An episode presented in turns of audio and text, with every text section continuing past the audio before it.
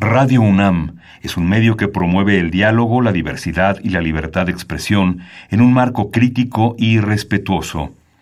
Los comentarios expresados a lo largo de su programación reflejan la opinión de quien los emite, mas no de la radiodifusora. Radio UNAM presenta Al compás de la letra. Al compás de la letra. Un programa conducido por María Ángeles Comezaña.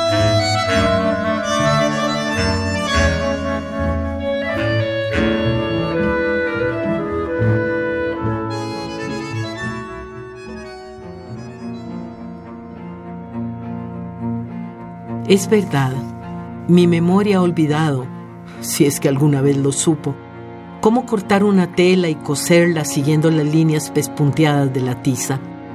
Ha olvidado, si es que alguna vez lo supo, cómo tomar frutas, semillas y aceites y crear con ellas un asombro.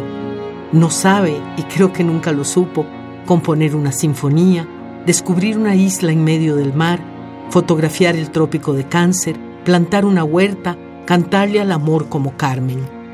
Y aunque llevo en mi cuerpo marcadas todas las partituras de mis andanzas, cicatrices espirales de mis quemaduras, mis enfermedades y mis golpes, mis horarios implacables, las inscripciones de mis amores muertos y las huellas de los pedazos de vidrio hundidos en mi piel, callo. Nunca quise escribir sobre vos. ¿Para qué? Aunque cambiara tu nombre, como Romeo con la rosa, los dos sabríamos que sos vos. No habría escapatoria posible. Incluso estas primeras palabras son ambiguas. Podría tratarse de un gran amor, de un asesinato o de un viaje a otro continente. Lo siento. Me doy cuenta de que mi memoria no puede barrer mi pasado, pagar mis deudas y prenderle fuego a todo lo vivido para empezar de cero. No puede reescribir ni mi fecha ni mi lugar de nacimiento.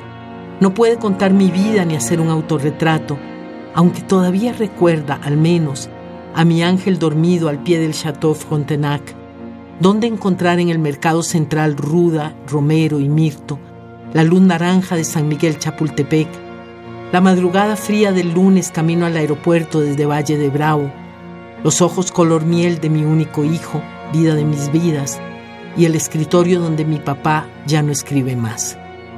Y pienso que tal vez no hay nada que reescribir, porque esos recuerdos son mi fecha y mi lugar de nacimiento, mi vida y mi autorretrato.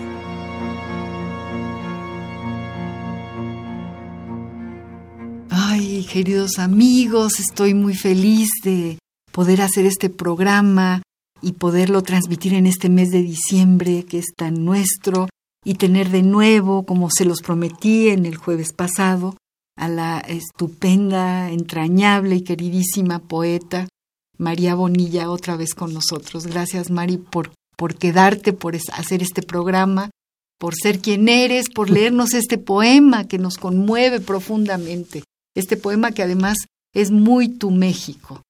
Sí, eh, toda mi poesía y mis novelas están muy, muy llenas de la presencia de México, de Canadá, de París, donde viví, pero creo que México es protagonista, bastante descarado de muchas de mis andanzas. Estoy absolutamente segura y por eso te tenemos aquí, te tengo yo muy cerca de mí. La semana pasada, queridos amigos, hablamos con María Bonilla, la escuchamos eh, eh, hablar sobre su poesía, sobre su trabajo creativo, hablamos de la palabra creatividad, que es la palabra que, que guía este programa, de la que vamos a tirar, porque todo lo que María hace realmente tiene que ver con la creatividad. Eh, después pasaremos de nuevo eh, lo que dicen los diccionarios del español de México y el diccionario ideológico de la lengua de Casares, que dice maravillas y que además se acerca a lo que esta gran escritora hace. Y este segundo programa con María nos va a dar la oportunidad de escuchar su voz de nuevo, escucharla leer sus poemas, presentarles, como lo hicimos la semana pasada, estos dos poemarios recientes delirio de las horas oscuras y marcas de agua. Y bueno, queremos que María nos cuente eh, cómo es que se sienta a, escribir, cómo es que ella va mentalizando yo la imagino como, como en un camino desde que se levanta y todo lo que tiene a su alrededor le va dictando una manera de, de hacer poesía, de hacer teatro, de ser creativo. Pues en realidad creo que yo necesito el movimiento, es decir, el, la acción física como para ir pensando cosas. Pero a mis alumnos yo les he aconsejado siempre que lleven un cuadernito consigo en donde apunten todo. Una imagen, una voz, una sensación, por supuesto, un sueño, una comida, un olor. Uno no sabe al principio para qué va a servir, pero yo me acuerdo que en, al lado del automercado, a donde, el supermercado donde yo compro, había una mujer de unos 40 años, de raza negra, indigente y un poco loca, un poco digo porque a ratos hablaba sola, a ratos cantaba, pero se dirigía a uno con una cierta cordura, que estaba cosiendo una media rota con un hilo y una aguja invisibles. Ah, qué cosa. Y yo la vi y dije, bueno, esta es mi Ofelia. Mm, Mi Ofelia, la de Hamlet. claro, claro. Dije, esta es mi Ofelia. Y inmediatamente la registré y por supuesto la puse en un espectáculo y después la puse en un libro de, de poesía, porque yo creo que los grandes autores como Shakespeare, cuando han escrito a Desdémona, Ofelia, bueno, los grandes griegos cuando han escrito a Medea, estaban haciendo arquetipos de mujeres que trataban de hacer enseñanzas sobre el ser femenino, pero escrito desde el punto de vista de un hombre. A mí me ha gustado también rescatar esas mujeres y ponerlas desde una perspectiva femenina. Entonces yo sí ando mucho con una sensibilidad abierta, digámoslo así, a lo que me rodea, a lo que, a los, ese poder, por ejemplo, mágico que tiene el olor, ¿no? De trasladarlo a la casa de la abuelita de uno que murió hace 30 años. El, un sabor que lo traslada uno también a otro momento histórico de la vida. Incluso gente que uno ha olvidado y de repente una imagen, un celaje, una palabra, una conversación de alguien en Prende el autobús, inmediatamente lo trae como si estuviera vivo. Y no digo los sueños, ¿verdad? Así Los es. sueños son impactantes en eso, porque es una realidad paralela que es más real que la que uno vive. Entonces a mí todo eso me encanta, Mm, todo eso me gusta. Eh, yo a veces veo objetos y cosas que no sé en qué los voy a usar. El papel picado, por ejemplo, a mí cuando lo conocí, en Costa Rica no hay papel picado. Cuando lo vi en México y cuando vi la tradición de muertos, me encantó. Y yo dije, yo algún día voy a hacer algo con esto. No sabía bien qué, hasta que en el Instituto de México me pidieron don Pedro González Olvera hacer los monólogos de la Catrina, en joda con los monólogos de la vagina, ¿verdad? Y entonces hice un espectáculo sobre Catrinas y tengo un altar de muertos en mi casa. Todo el año, adem- además. Todo el año, exacto, que yo lo que pongo no lo quito. Para mí son las cosas eh, que permanecen. Entonces es como que yo creo que uno tiene todo el material alrededor, que lo que hay que hacer es saber verlo y luego esperar pacientemente al momento en que encuentren su lugar. Hay un chiste entre los profesores de teatro que en la primera obra que los alumnos van a hacer, eh, uno se encuentra en el pasillo y dice, ¿y cómo están los tuyos? Como indios que van a la guerra. y eso es porque se pintan con todo. Así es. Así se ocupe o no se ocupe, porque van a salir por primera vez a escena, entonces pintados como puertas, o sea. Y después uno con el tiempo reconoce que no va a ser la única y primera vez que la que se monta en un escenario y que entonces va dosificando los recursos. Bueno, yo creo que las imágenes y las palabras y los recuerdos y las emociones y los sentimientos encuentran el momento en el que quieren aparecer Así es. y aparecen. Así es. Entonces hay que tenerlos, eso sí, para no olvidarlos, pero ellos encuentran su camino a casa. Ah, Bueno, es, es maravilloso porque me recuerda a mis clases de antropología, donde nos pedían que fuéramos allá a la comunidad y que no se nos olvidara nada, incluso que dibujáramos las piedritas que íbamos encontrando. Entonces tú eres también una antropóloga del, del teatro, si es que hay, habría que poner una, una nueva materia, ¿no? Antropología teatral. Diario de campo, llévese su lápiz y por favor pinte la piedrita, el pozo, a la señora, lo que cuelga, el pájaro, el árbol, etc. Malinowski eso hacía, eran, eran maravillas sus libros porque estaban todos dibujaditos y eran verdaderamente, eran las, la, eran como narrativas de la vida cotidiana. Señores queridos amigos, mis amigos, todos los que escuchan este programa al compás de la letra, estamos hablando con la poeta María Bonilla. Voy a leer un poquito para quienes no estuvieron el jueves pasado y no, no escucharon eh, la trayectoria magnífica de esta escritora espléndida que hoy nos visita. Les voy a leer algo de su trayectoria. Ella nace en Costa Rica en el mes de abril es doctora en estudios técnicos y estéticos del teatro de la Universidad de París, la Sorbona, profesora catedrática de la Universidad de Costa Rica y de la Universidad Veritas, ex directora de la Escuela de Artes Dramáticas y del Teatro Universitario del Colegio de Costa Rica y de la Compañía Nacional de Teatro. Ganadora de tres premios nacionales al mejor director, fundadora y directora del Teatro UBU, actriz en documentales y largometrajes a nivel nacional e internacional. Publica sus novelas Mujer después de la ventana en el año 2000, Al borde del aliento, Otoño 2002, La actriz, publicado en 2006 por Tinta Nueva Editores en la Ciudad de México, esto se publicó aquí. Hasta que la vida nos separe, en el 2007, Augustín, mi otra ficción, etcétera, etcétera. Ella tiene en su haber, yo creo que más de 300 obras de teatro, ¿no, Mari? más, de 300 presentaciones en toda tu vida. Sí, claro. Bueno, ha sido multipremiada y es una poeta maravillosa, es una poeta que no nada más escribe poesía, sino que todo lo que ella toca lo convierte en poesía.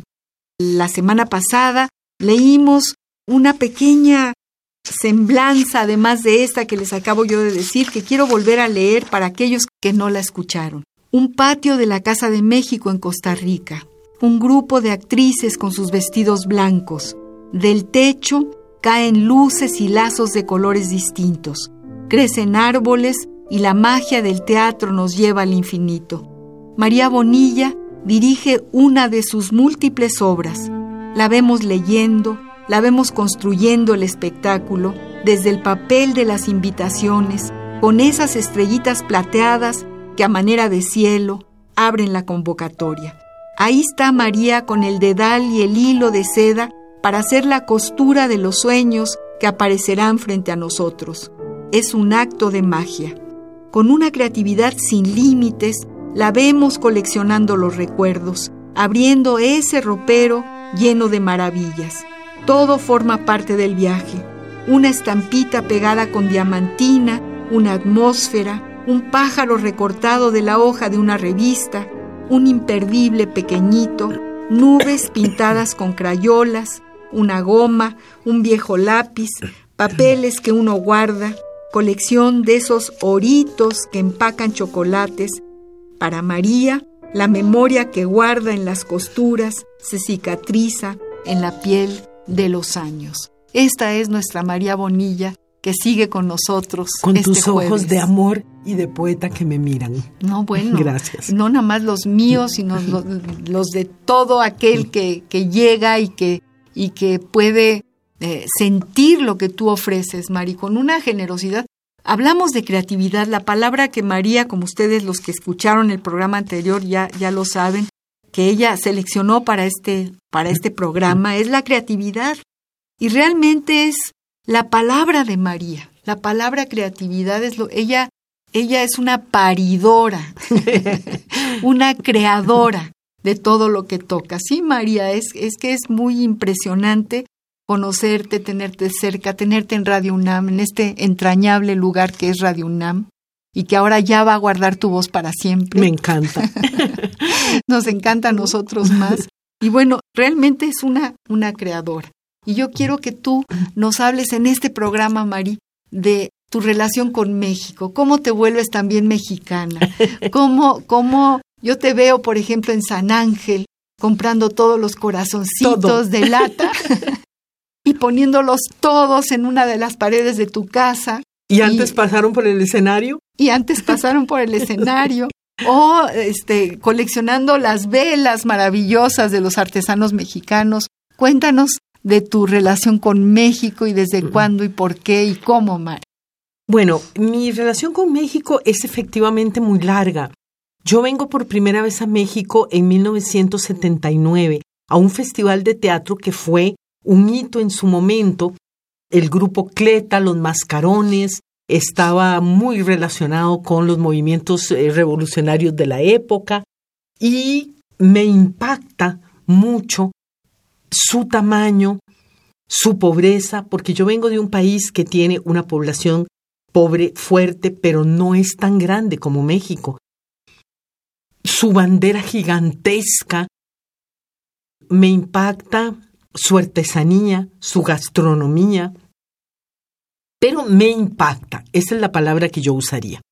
Muchos años después, eh, vengo invitada por el Festival Internacional de Teatro de Puebla a dar una obra que se llamaba De cómo naufragó el desconsuelo en una estación de tren en un país lejano. Ay, qué nombre. Porque, ¿verdad? Había que ser poco comercial y entonces, ¿verdad? No cabía en ningún afiche. Fue un drama. Pero bueno, con ella vinimos.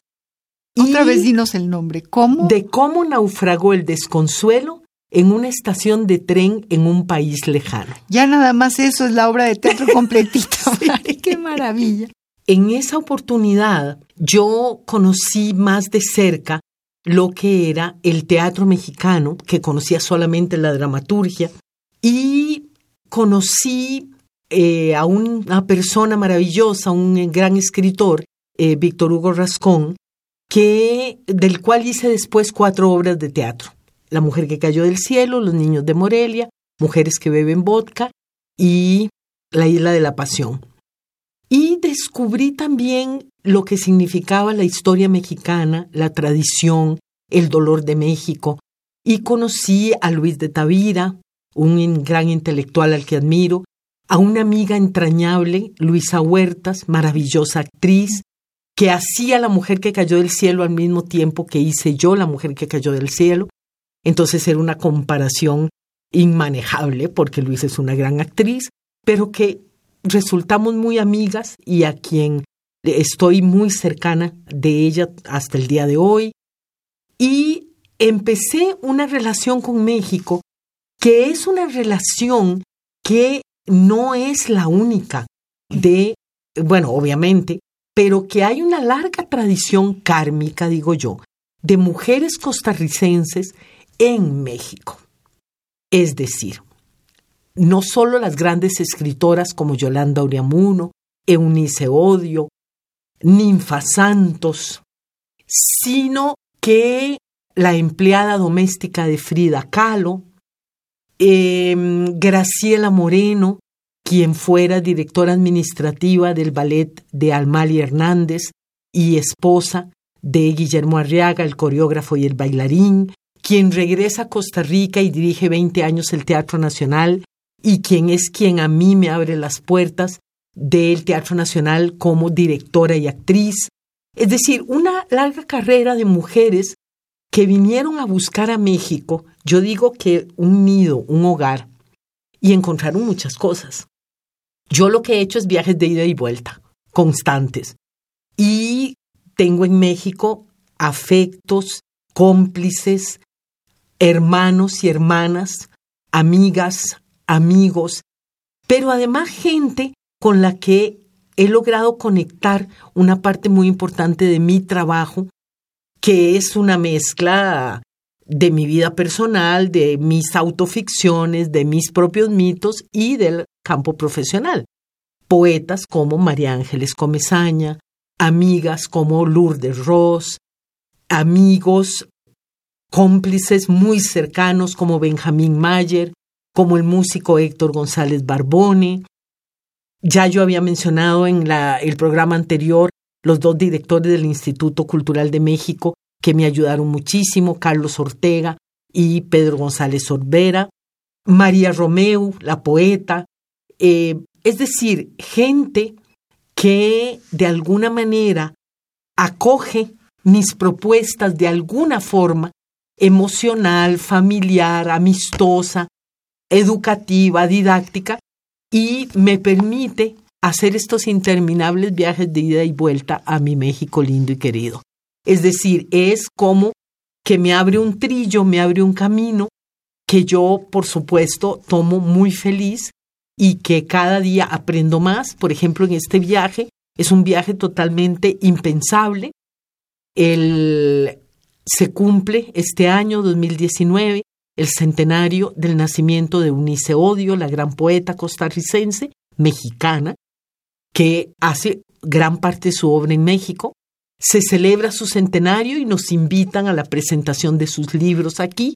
Yo no he escrito ningún poema Unice, pero hice el prólogo de un libro costarricense, Territorio de Voces y Fuego, editado por Montia Sancho, quien lo crea, en el cual se recogen 16 poetas de Iberoamérica que le escriben un poema a Unice, a Unice desde Carlos Martínez Rivas, Efraín Huertas, hasta costarricenses, Lil Picado, Mia Gallegos, y se recolectan Javier Alvarado, el panameño, quien ayuda a Montia a recoger 30 traducciones de tres poemas de Unice no solamente a las lenguas usuales, polaco, inglés, francés, eh, sino chino mandarín, hebreo, pero más importante aún, mixteco, náhuatl, cabecar, costarricense, mm.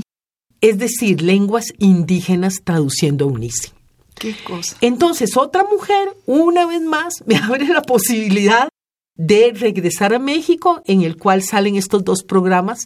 María Ángeles, que yo te agradezco en el alma, porque para mí todo lo que yo pueda afianzar de mi relación con México es como pequeños cantaritos de agua y que son bálsamos para heridas muy viejas y heridas muy abiertas todavía, que me van sanando y que me hacen además continuar con el trabajo creativo. Así que yo digo que las casualidades no existen, que el camino está allí y que en algún momento se abre y uno le, le toca hacer sus pasos allí. María Bonilla, eh, para mí, para Radio UNAM, para nosotros tenerte, pues es todo un privilegio y, además es lo más entrañable. Eh, es aprender de una mina, de una mina de creatividad, de una mina, eh, de, una mujer que, que utiliza la vida misma para crear lo que nos da. hablo de la generosidad enorme. Tú no escatimas, María Linda. Tú agarras cualquier cosa, eso, y, lo vuelvo a repetir, y lo conviertes en poesía. Hablábamos hace, hace, no sé si en el programa pasado o hace un momento ya se me, se me eh, mezclan los dos. Hablamos de, de cómo Víctor Rascón Banda amaba lo que hacía. Yo recuerdo su cara mirando esta puesta en escena de, de esta obra de teatro que evoca a la Tarahumara, a Chihuahua y, y, que María, tú ahora dices que la estaba haciendo Luisa Huerta al mismo tiempo que tú.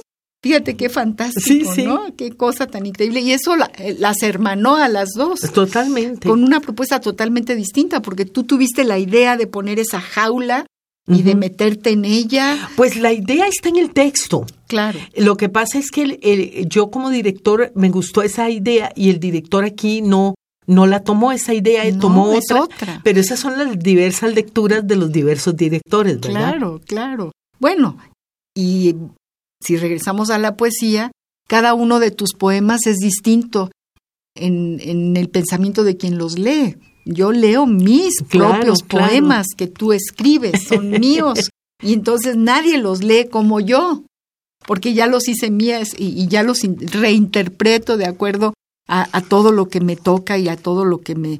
Eh, son como eh, impulsos, como latidos cada uno de los poemas de María Bonilla. Yo te pediría, María, que nos leas de, de este libro.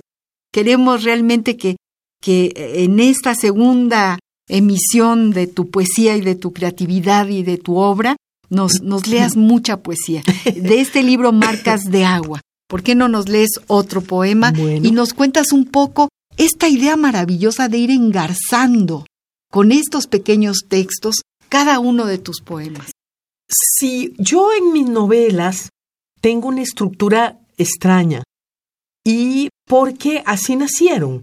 Porque creo que eso viene de el teatro, que son como imágenes engarzadas. Entonces yo repito eso en los libros de poesía, como pequeñas cositas que van guiando lo que sigue. Así nacen, en realidad no los busco. Por ejemplo, el, eh, vos te estás refiriendo a estos pedacitos que dice, ensarto uno a uno todos mis suspiros. Este será un rosario que llegará más allá de las orillas del mar. Estos están a lo largo de todos los poemas y son diversas cosas que yo voy ensartando efectivamente, que son como, como cosas sueltas que quedan y que están haciendo el largo hilo hacia donde yo voy. Y yo, yo ahorita que estás hablando de eso, recuerdo que si yo, eh, cuando entramos a, una obra de las que tú diriges y, y, en la puerta nos dan un pequeño sobre y ese sobre lo abrimos, pues nos vas engarzando a lo que va a ser tu obra de teatro, porque en ese sobre hay un montón de cosas, lo decías en el programa pasado, ¿no? Que es fantástico que invites a la gente y te tomes el tiempo. ¿Cuánto tiempo te tardas en eres una artesana y haces si vamos a estar 500 personas en tu obra de teatro, tienes que tener una edición de 500 sobres con 500 imperdibles, con 500 agujitas que ya tejiste, con las estrellitas adentro, con todo lo que va a representar metafóricamente, simbólicamente tu obra de teatro. Sí, esto eh, yo tengo la, la, gran compañía y el gran aporte de Ana Muñoz, que es la fotógrafa que trabaja con mis imágenes para mis obras de teatro, y siempre nos reímos y decimos, pero habíamos prometido que esto no lo íbamos a hacer más, de hacerlo a mano, ¿verdad? Porque efectivamente el trabajo es infinitamente más grande del que ya demanda. Es que es impresionante. La, la obra de teatro en sí. Pero nos vuelves así como todo se personaliza. Nos vuelves invitados de honor cuando nos das ese sobre sin conocernos, ¿no? Digo, a mí sí me conoces y ya me, me, doy por, por privilegiada. Pero a todos los demás que no conoces también les llegó el sobre a la hora de entrar. Entonces uno dice, ¿qué es esto, no? ¿Qué es lo que me llevo de esta mujer? ¿Qué cosa tan generosa? qué trabajo tan intenso y tan extraordinario. Una locura que se llamó como decir naufragio, en que hicimos botellitas de vidrio con arena del mar y con un mensaje adentro de la botellita y con un 5, el 5 en la moneda más chiquita que hay en Costa Rica y ya no existe. Entonces tuvimos que ir al Banco Central y comprar dos mil cinco para llenar las dos mil botellitas bueno, y ponerles el corcho. Y escribir los mensajes. Eh, o sea, hay un momento en que dijimos, no, esto es una locura, esto no podemos seguir noches, haciendo. Se quedan toda la noche haciéndolo, tres noches enteras. claro, para lo que sigue y el que sigue. Y, sí, sí, sí. Pero yo creo que nos gusta y creo que ahí estamos como elaborando algo más. Yo estoy segura. yo estoy segura. Es decir, elaborando nuestros propios problemas, porque todo lo que uno escribe y todo lo que uno pone en la escena tiene que ver con las cosas que se le han quedado atoradas en algún lugar, ¿verdad? Yo siempre cito las palabras de Maruja Torres que dice que ella escribe para ajustar cuentas con todo lo que a la vida se le olvidó darle. Y yo creo que yo también, ¿verdad? es decir, es, es, todo lo que, las alevosías que yo cargo en mi cuerpo y las cosas que a la vida se le olvidó darme. Así es, Mari. Entonces, ahí también se están elaborando. Vamos a, escuchar uno de los poemas de este bellísimo libro. Mi memoria.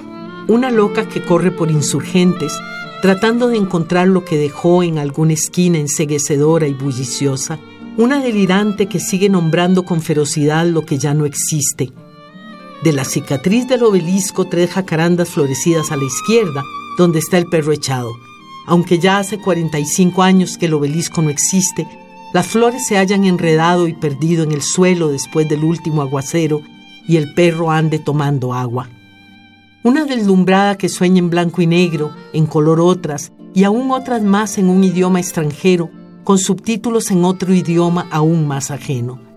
Las palabras se me traban en algún lugar de mi garganta. Mi memoria, una alucinada que deambula entre recuerdos que nunca vivió, proteger el sudario de Jesús, luchar en la Revolución Mexicana, consolar a Clarice Lispector, ir de pueblo en pueblo y de plaza en plaza con la barraca de García Lorca, cocinar torrejas con miel, velar a Van Gogh y a Chile, utopías de otra que no soy yo, y que sin embargo, esta que soy yo recuerda claramente haber vivido. Una trastornada, habitada por la ausencia de recuerdos de otros tiempos, de huellas por el Passage de Gracia, de fascinación con el cielo de Salamanca o el palacio de invierno del Parque El Retiro, pero con la certeza de haber sido alguna tarde habitada por ellos. Una agónica que trata de distinguir entre sus recuerdos borrosos y desdibujados y sus déjà vu alguna imagen nítida en la que pueda reposar su cabeza y dormir algunas horas. Una embrujada que tiene la ilusión de reminiscencias que quedaron atrás, que archiva el paso del tiempo a su antojo, cuyos despistes, sensaciones y nombres hacen casas de tránsito cada vez más permanentes en la punta de la lengua, sin lograr salir a tomar aire, y sus sesgos parecen lagunas enormes de agua transparente en las mañanas y lagunas enormes de agua revuelta en la noche, conviviendo en una cierta paz con la permanencia de momentos que hubiera dado la vida por olvidar. ¡Ay, qué poema, María! Aquí menciono mucho a México, por eso me gusta leerlo cuando estoy en México, porque efectivamente eh, muchas experiencias maravillosas en México que quise olvidar y otras que no quiero olvidar y se me van borrando con el tiempo. Ay, María querida. Vamos a ir a una cápsula musical y vamos a poner a la que ponemos muchas veces porque estamos enamorados de ella, esta cantante catalana, por cierto, que se llama Silvia Pérez Cruz y que canta como una verdadera diosa. Sí. Y vamos a escucharla en una canción muy mexicana, ya que tú acabas de leernos ese poema, que es ni más ni menos que el Cucurrucucú Ah, claro, un clásico. Dicen que por las noches nada más se le iban puro llorar. Dicen que no comía, nada más se le iban puro tomar. Juran que el mismo cielo se estremecía al oír su llanto.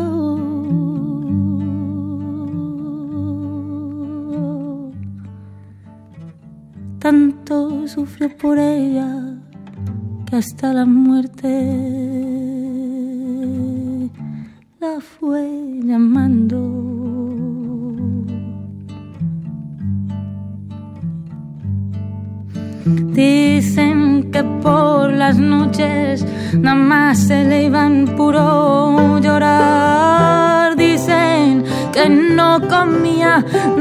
se le iban puro tomar. Y juran que el mismo cielo se estremecía al oír su.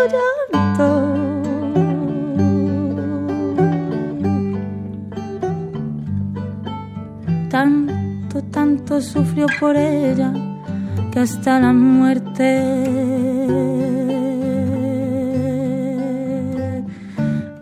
fue llamando.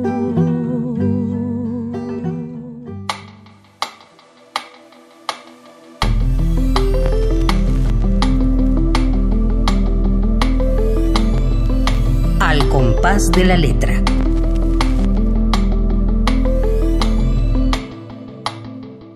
¿Qué tal, queridos amigos? Estamos compartiendo una tarde maravillosa, yo diría inolvidable, de este diciembre querido, lleno de nostalgia, donde yo siempre digo que no hace falta estar contentos, no hace falta celebrar tremendamente, también se vale estar triste. Diciembre a veces nos da tristeza, también se vale, también es parte de la vida. Y estamos compartiendo esta tarde con María Bonilla, acabamos de escuchar a Silvia Pérez Cruz, en esta versión propia absolutamente de su alma, de nuestro Cucurrucucú Paloma, porque también escuchamos este poema maravilloso que nos leyó María Bonilla de su libro Marcas de Agua, y estamos hablando de la creatividad y estamos deseando que María encuentre ese poema que quiere leernos y que está buscando de otro libro y, y que nos diga, que nos cuente por qué escribió ese libro, cómo se llama, qué representa para su obra maravillosa este libro que tienes en tus manos, María. Bueno, este es un libro para mí que me dio una, un regalo inesperado. Hasta que la vida nos separe, ganó el Premio Latinoamericano de Novela Calvimontes y Calvimontes, aquí en Ciudad de México, que es un premio creado por Tinta Nueva Ediciones, la Fundación Calvimontes y Calvimontes, SOGEM y la UNAM. Y el que me diera este premio me hizo a mí muy feliz porque me lo publicaron aquí, sobre todo ya yo tenía publicada la actriz aquí, y entonces son más lazos, siempre lazos con México, ¿verdad? Lazos de otro tipo, este, afectivos, por supuesto, porque un libro es, es afectivo, siempre va a ser afectivo, siempre es como un hijo, ¿verdad? Eh, así que es un libro que me, que a mí me gustó mucho, que me conmovió mucho. Un analista que lo, lo hizo dijo que habían, yo no sé, como si eran 824 preguntas. Y yo dije, oye, ok, 824 preguntas me suena demasiado, pero es que estaba buscando uno en que mencionaba mucho a México, pero de ahí, pues, la verdad no lo encuentro. O sea, está todo muy lleno de México, pero estaba buscando un pedacito, pero ahorita lo encuentro. Claro que sí, claro que sí. Estamos pues, queridos amigos, hablando de la creatividad, así, en términos generales. Y la semana pasada ya ya les contamos, ya les dijimos lo que los diccionarios, el diccionario del español de México, del Colegio de México, dice sobre la creatividad y también en su parte analógica las maravillas que nos dice Julio Casares en este diccionario ideológico de la lengua. Y, vamos a volver a escuchar para todos aquellos que no escucharon el programa pasado, qué cosa dice el diccionario del español de México y el de Casares sobre esta enorme palabra, la creatividad. La ruta de la palabra.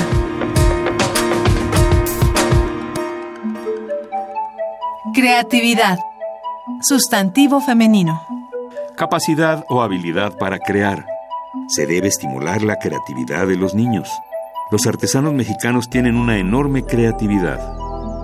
Diccionario ideológico de la lengua española de Julio Casares. Crear. Confeccionar, componer, construir, inventar, imaginar, engendrar, crear, criar, echar al mundo, sacar de la nada, establecer, fundar, rehacer, reparar.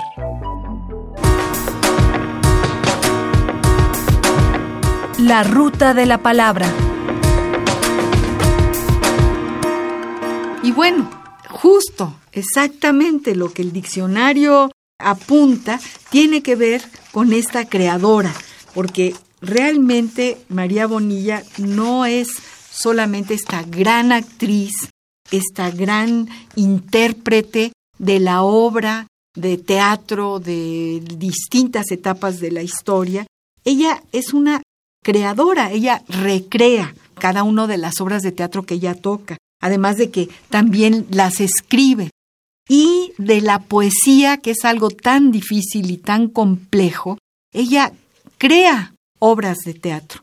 Es decir, utiliza los recursos teatrales, los recursos que tiene a su alrededor para poner a hablar a un pedazo de tela, para poner a hablar a una mesa, una silla, una madera, en fin, que eh, es justamente esto que dice el diccionario ideológico de Casares. Ella confecciona, compone, construye, ella inventa, imagina, ella engendra, ella echa al mundo, ella saca de la nada, establece, funda, rehace, repara, que eso me encanta, porque sí reparas, Mari, sí reparas. Pues eh, yo creo que es una gran función del arte, ¿verdad?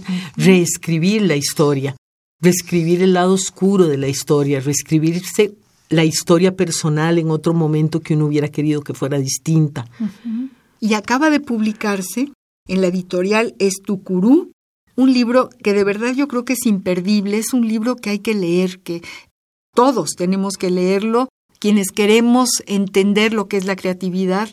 Y bueno, los estudiantes de teatro desde luego no se lo pueden perder, es un libro que, que enseña, enseña cosas maravillosas. En este libro, por ejemplo, María habla de la creatividad eh, diciendo a considerar más importante el cumplimiento de una metodología de análisis. Por ejemplo, que la obra misma, caso de muchas tesis de grado en las universidades, olvidando que la creación incluye tanto la realidad como el imaginario, que es un proceso de simbolización, y la ideología, al ser una estructura compleja de poca coherencia, no se expresa de manera análoga en cada una de las obras de, un autor, ni en cada uno de los autores que comparten espacio, tiempo o cultura. Porque a mí lo que me maravilla de ti es tu compromiso ideológico también con, la, con, lo que tú vas a crear. Tú, no, tú no pones una obra por poner. No, no, jamás. Tú tienes ahí todo un proceso de compromiso profundo con lo que tú estás haciendo. Sí, yo parto de que los creadores, eh, lo que hacen los artistas, es hablar de aquello que no pueden sobrevivir en el mundo, de lo que se les queda pegado en la garganta, de lo que les hiere el corazón. Y generalmente son injusticias, obviamente, injusticias de muchos tipos. En mi caso, la, guerra, los desaparecidos, la violencia contra las mujeres. Sí, son cosas que se me quedan pegadas y sobre esas escribo y pongo en escena, digamos. Así es. Aquí, por ejemplo, dices, pensé en los otros miles y miles de habitantes de pequeños pueblitos africanos, asiáticos o latinoamericanos que trataban seguramente en vano de dormir encima de fosas que aunque desconocían que lo fueran, desprendían fantasmas que al no tener ni una lápida con su nombre, no podían ellos tampoco descansar en paz. Y esto lo traigo a colación porque me parece muy importante este proceso que tuviste para escribir Hecho de Guerra. Esto que nos contabas la semana pasada Recuérdanoslo esta semana también porque me parece profundo, importante y que tiene que ver mucho con tu compromiso ideológico. Pues parte mucho de mi relación con García Lorca. Yo he sido una actriz que le ha tocado hacer mucho García Lorca. Bueno, le ha tocado y lo he buscado. La última cosa que hice, eh, Bodas de Sangre, hice La Madre, bajo la dirección de José Pablo Umaña, un director costarricense, y fue un personaje que me marcó como a cualquier actriz marcaría ser la madre.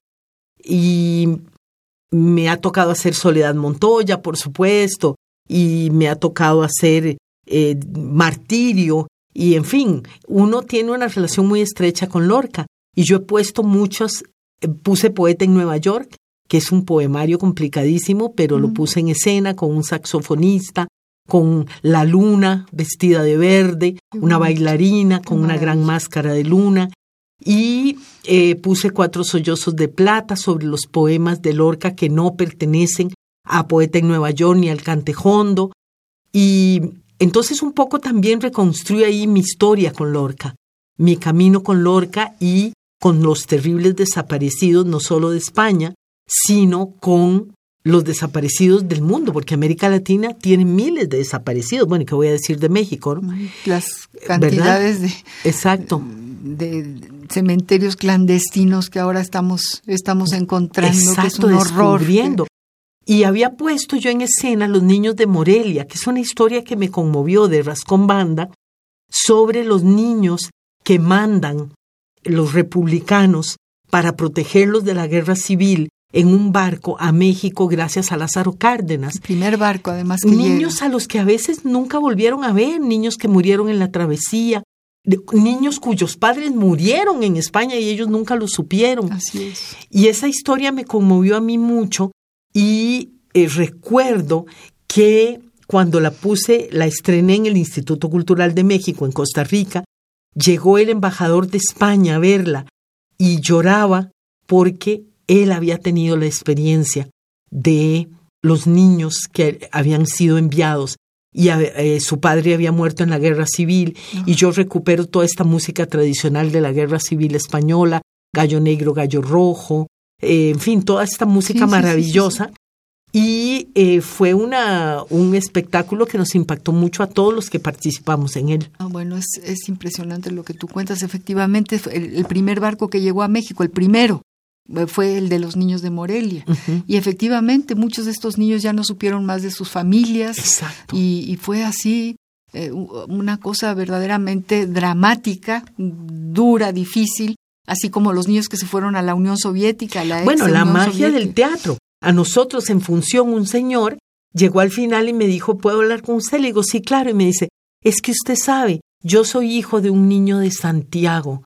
Y le digo, un niño de Santiago, no sé de qué me habla. Y me dice, bueno, que no solo hubo niños de Morelia. También a Santiago de Chile también mandaron niños. Sí, se me pone la piel chinita. Estamos cumpliendo 80 años, se termina 80 años de la de la llegada de los españoles republicanos a México, del exilio español en México. Exacto. Y bueno, por supuesto que ahí es algo que nos toca y que nos llega muy profundamente a todos. Y, y sobre todo nos conmueve esta enorme generosidad del presidente Lázaro Cárdenas con todos aquellos que llegaron.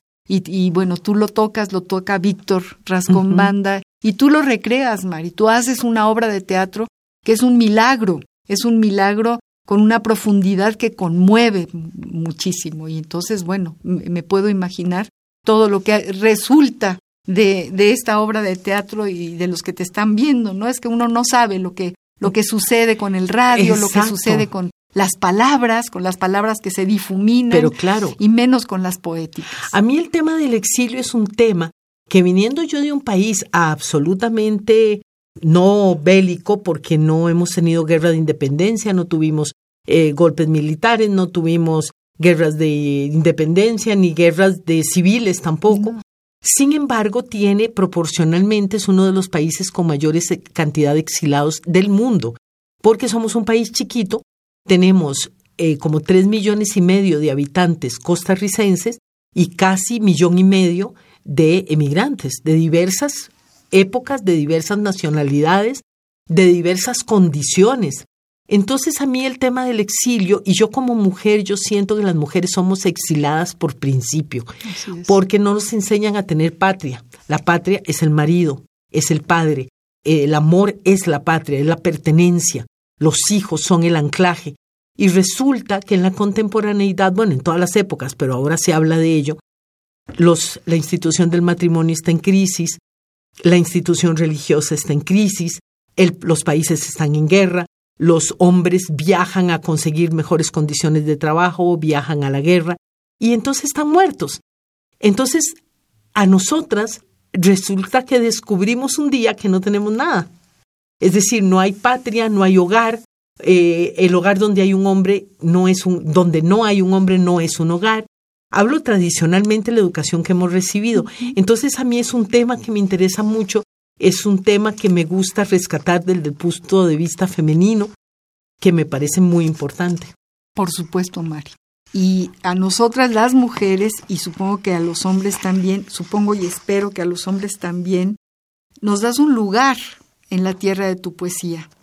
Y ahí en esa tierra, en ese, en ese espacio, nos miramos. Es, es un lugar, es un espejo y nos, nos reivindica tu poesía, tu, tu pensamiento como mujeres latinoamericanas y como creadoras. ¿Encontraste tu poema? Encontré un pedacito. Eh, creo que se puede ser. ¿Vas a leerlo de qué? De Hasta que la vida nos separe. Hasta que la vida nos separe. Esta no es una historia de amor, ni siquiera es mi historia de amor. Esta es la historia de una madrugada que no encuentra el amanecer, como la de la soledad de Federico, que buscaba el amanecer y el amanecer no era. Por alguna de esas razones que no hay manera de razonar con la cabeza clara, porque no hay manera de tener claridad en una cabeza enredada en un encuentro con el amor, su contacto nos devuelve a esa interrogante que nunca se termina de contestar. ¿Quién soy? Es una pregunta muy sencilla si la vemos con tranquilidad, que es la única manera en que no podemos ver las cosas del amor. Y es uno de los lugares más comunes en los que andamos las mujeres. ¿Quiénes somos? ¿Quién es cada uno de nosotras? Al inicio del amor no hay interrogantes, somos. No siempre sabemos qué, pero somos. Cuando el amor acaba, en cambio, una parte, a veces muy importante y a veces menos importante de eso que no sabemos que somos, pero somos, acaba también. Y es entonces que empieza el mareo de la espiral. Y corremos a buscar fotos, poemas, recuerdos, chales, aretes, olores, tratando de encontrar al menos los que fuimos en algún momento, aquel, el del inicio del amor, por ejemplo, a veces para encontrarlos sencillamente, otras para quemarlos de una vez y para siempre. Y recolectamos ritos, leyendas, mitos, hechizos, sueños, oraciones, canciones, algo que forme parte de esa memoria perdida en el desamor, para encontrarlos a veces, para quemarlos de una vez por todas y para siempre otras. Y entendemos esas colchas inmensas que cosen las mujeres en las culturas milenarias, a veces cantando, a veces riendo, a veces en silencio profundo. En realidad cosemos nuestras vidas, intentando pegar con hilo y aguja los retazos de nosotras mismas que se desperraman por allí después del amor. Y es que por algunos segundos al menos, yo, por ejemplo, tuve la sensación de pertenecer a algún lugar, de saber quién era, una mujer, una mujer que cabía en un abrazo, una mujer con un río entre sus ojos, una mujer con manzanas con canela en la boca, una mujer mojada por una corriente de besos en la mano, una mujer que pertenecía a unas palabras en un idioma que no era el suyo, una mujer que había dejado de ir por la vida armada hasta los dientes, en guardia, porque era la única manera de no morir en batalla.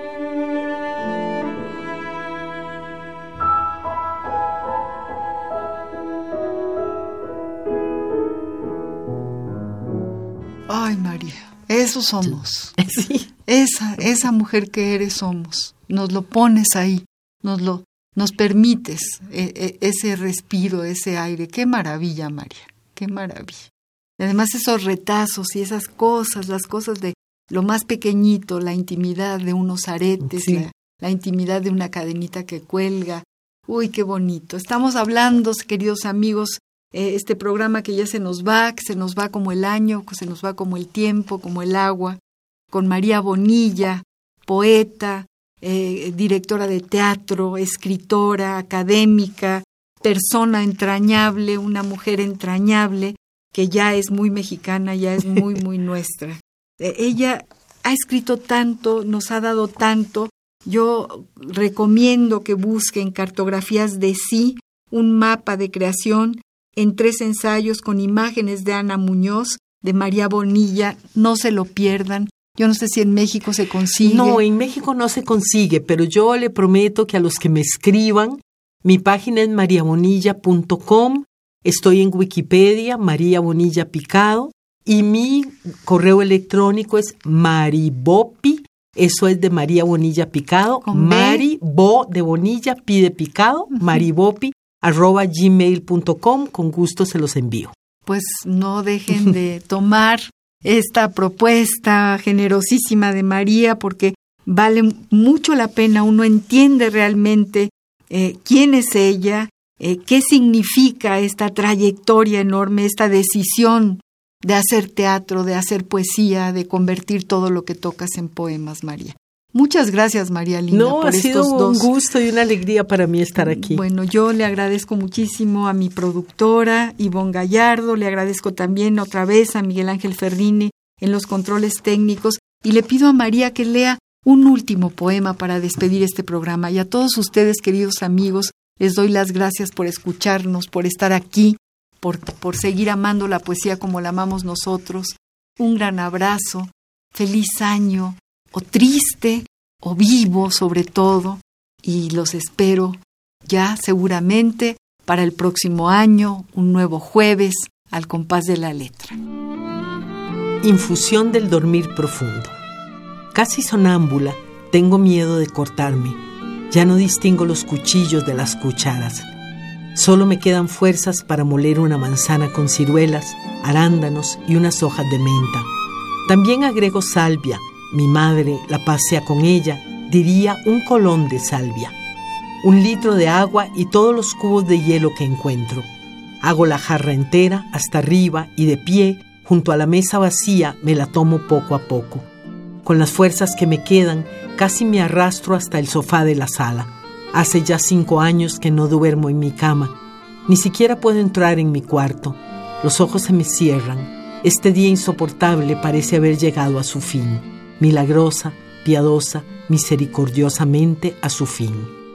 La muerte puede venir, entrar, sentarse a la mesa y apoderarse de mi casa. Puede vagar por la cocina como si fuera de ella. Puede comerse toda la comida, nada importa. Solo que mis ojos se me cierran, milagrosa, piadosa, misericordiosamente al fin. Queridos amigos, llegamos al final del programa. Volvemos a agradecerte, María, queridísima, estos dos programas que son de oro y que vamos a guardar y a resguardar y que lo oiga todo el mundo. Eh, estaremos en el podcast. Y bueno, a todos ustedes, queridos amigos, gracias por estar nuevamente aquí un jueves más a las seis de la tarde. Muy buenas noches y hasta el próximo jueves. El fin de año huele a compras, enhorabuenas y postales con votos de renovación.